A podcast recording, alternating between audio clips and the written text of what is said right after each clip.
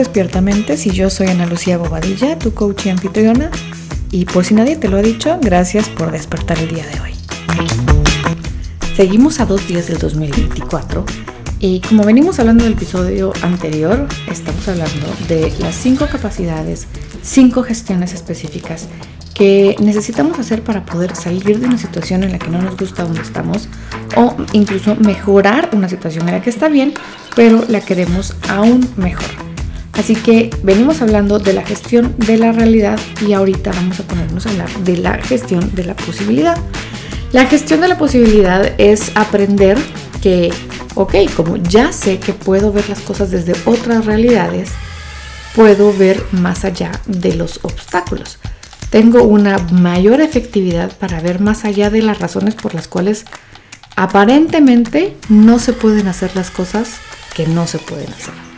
Debemos de poder enfocar las cosas desde lo que sí se puede hacer en vez de lo que no se puede hacer. ¿Qué, recursos tengo? ¿Qué personas conozco? Poderme salir desde otras perspectivas y ver las cosas desde diferentes perspectivas. Y como estoy viendo el obstáculo, también debo de poder ver cómo puedo reducir el impacto de ese obstáculo o cómo sortear el obstáculo, cómo mejorar la situación para que el obstáculo no se sienta, reducir el impacto del obstáculo, darle la vuelta o buscar otro camino.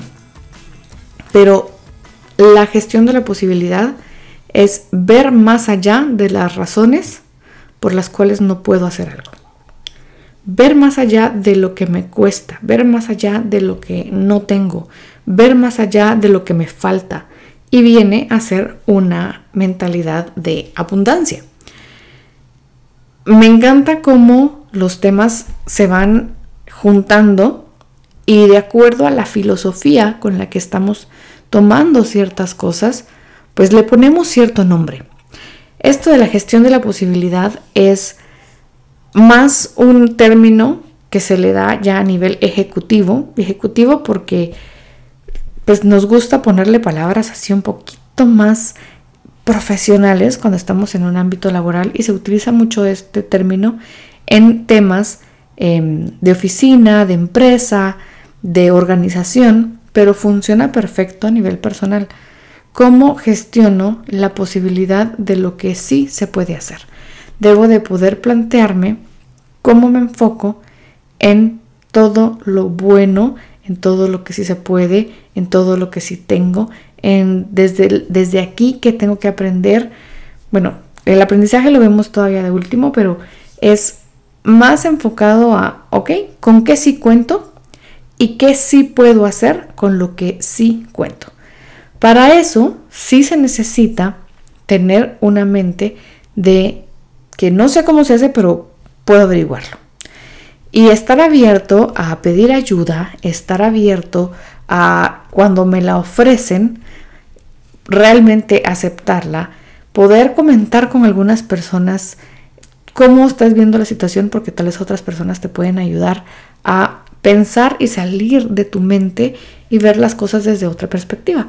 Esto de la gestión de la posibilidad y la gestión de la realidad van totalmente de la mano porque de acuerdo a la realidad como la estamos viendo, es las posibilidades que yo le veo a este problema de ser resuelto o de ser abarcado desde una perspectiva diferente para ser abarcado desde una capacidad distinta. La posibilidad habla de reconocer que hay cosas que no son imposibles. Cuando decimos es que está imposible hacer esto, pero ya hay una persona que lo logró hacer, y esto también lo hablamos en el transcurso de estos 100, años, 100 días, 100 años dice, 100, 100 días, esas cosas que yo creo que digo que son súper difíciles, ok, es difícil, pero hay alguien que ya lo hizo, si hay alguien que ya lo hizo, quiere decir que no es imposible. Y no pensemos en que no es posible simplemente porque es difícil, porque es incómodo, porque es complejo, porque puede ser algo muy sencillo pero bastante complejo. Puede ser algo bien fácil de hacer pero requiere de muchísimos pasos. Y entonces como ya no es tan fácil, ya no lo quiero hacer, ya no lo quiero realizar. Pero la realidad es que sí tengo la capacidad de poder plantearme la situación en la que estoy desde las posibilidades, desde las soluciones, desde lo que sí se puede hacer en vez de lo que no se puede hacer. Otro episodio cortito, porque ya son los últimos en los que estamos regresando a ver cómo todos los temas que hemos visto durante los últimos 98 días hacen cohesión, hacen, tienen adherencia, tienen congruencia, tienen relevancia y sobre todo, algo que es muy importante, no van a servir y no van a funcionar si solo se quedan en el podcast y no empezás a reflexionar tú con tus temas, con tus cosas y a ejecutar también. Así que este fue el segundo episodio de la gestión ontológica para poder salir de lo que sea que te está causando un conflicto, un problema que te está estancando, una situación, bueno, que tú estás estancado en ese tema para usar un lenguaje responsable. O que si estás bien, pero querés llevar al siguiente nivel eso en lo que estás bien, pues estos son los mismos procesos que, procesos que se necesitan. Gracias por escucharme el día de hoy. Este fue el lado B del día 2 antes del 2024. Así que gracias por escuchar. Te espero el día de mañana. Bye.